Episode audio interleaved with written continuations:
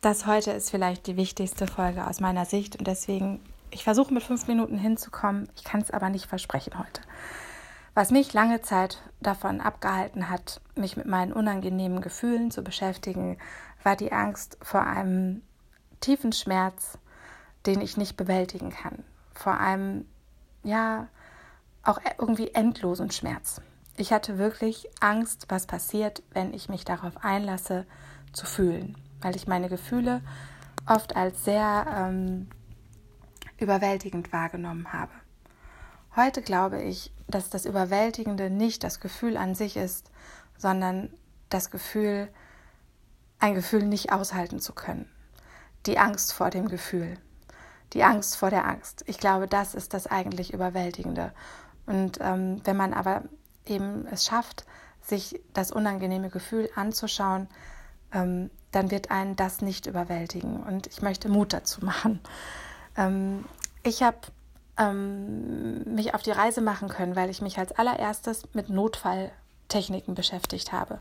Ich brauchte das als Sicherheitsanker, dass ich wusste, wenn ich das jetzt mache, wenn ich das wage, dann habe ich sozusagen ein Repertoire an der Hand, auf das ich zurückgreifen kann, falls es doch zu krass für mich wird. Und ich rede hier nicht von Traumata, ich rede von Alltagssituationen.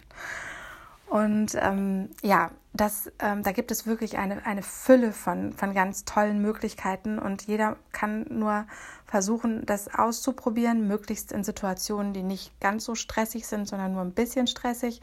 Was hilft? Also atmen zum Beispiel.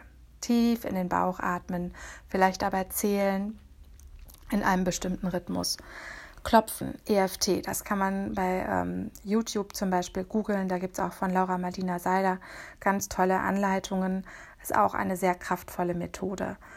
Ähm, aber es gibt da noch, auch zum Beispiel von Maria Sanchez in ihrem Buch, gibt es auch ähm, verschiedene Notfallstrategien. Ja, da kann ich nichts vorgeben, weil es wirklich ja sehr individuell ist. Und ich habe auch schon die Erfahrung gemacht, dass selbst wenn man was gefunden hat, es sinnvoll ist, wenn man also zwei, drei Sachen für sich findet, weil es manchmal Situationen gibt, da funktioniert in Anführungsstrichen das eine nicht und da braucht man das andere. Und dann möchte ich aber Mut machen, weil ich nämlich festgestellt habe, nach relativ kurzer Zeit, dass ich diese Notfalltechniken gar nicht brauche. Also ähm, das, das hört sich jetzt vielleicht ein bisschen krass an, aber wenn man ähm, mal dann den Mut aufbringt, wirklich einfach nur zu fühlen, was da ist, und dann vielleicht am Anfang, weil man noch ein bisschen aufgeregt ist, ähm, diese Notfalltechniken nutzt, dann merkt man nach einer Zeit, wow, es ist ja wirklich so, wie auch diese ganzen Achtsamkeitsleute schreiben, ähm, jedes Gefühl ist im Prinzip wie eine Wolke, die am Himmel vorbeizieht. Manchmal geht es schneller, manchmal geht es langsamer, aber das Gefühl hält auf jeden Fall nicht in seiner Intensität, sondern zumindest die Intensität flacht ab auf einer Skala von 1 bis 10 ist es dann nicht mehr bei 10, sondern irgendwie bei 8 oder bei 6. Vielleicht kommt es hinterher nochmal auf eine 10 hoch, vielleicht sind es so Wellen, aber es, es verändert sich, es ist nicht permanent. Und ähm, das kann man besonders dadurch unterstützen, dass man versucht, es möglichst wertfrei zu betrachten. Denn aus meiner Sicht ähm, verlängert sich das Gefühl und dieses Gefühl, dass man Gefühle nicht aushalten kann, kommt auch sehr stark daraus, dass man gegen seine Gefühle ankämpft, ankämpft oder sie sozusagen befeuert, ähm, dann sich äh, tausend Beispiele überlegt, warum das stimmt. Ja, ich, ich muss auch ähm, ängstlich sein, weil das und das und das und das spricht dafür. Oder ich, ich darf auch wütend auf den anderen sein, weil das und das und das spricht dafür.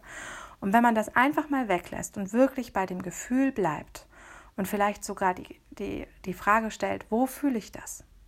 Wo kann ich meine Wut spüren? Spüre ich die vielleicht im Nacken? Spüre ich die vielleicht an den Schulterblättern? Spüre ich die vielleicht im Bauch oder im Hals? Und sich damit beschäftigt. Wie stark spüre ich das? Auf einer Skala von 1 bis 10.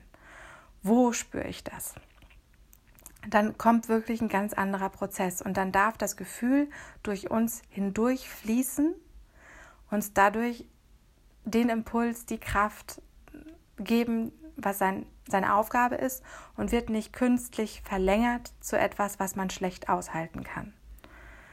Ja, und zum Schluss möchte ich dir, ähm, ganz schaffe ich es nicht, aber fast die Zeit, noch eine kleine Übung da lassen, dass wenn du das nächste Mal ein Gefühl spürst, was unangenehm ist, dass du vielleicht aus dem Fenster schaust, ob da Wolken sind und dir sagst, okay, es ist wie eine Wolke, es wird vorbeiziehen. Ich weiß nicht wann, ich weiß nicht, wie doll der Wind bläst, aber es wird vorbeiziehen.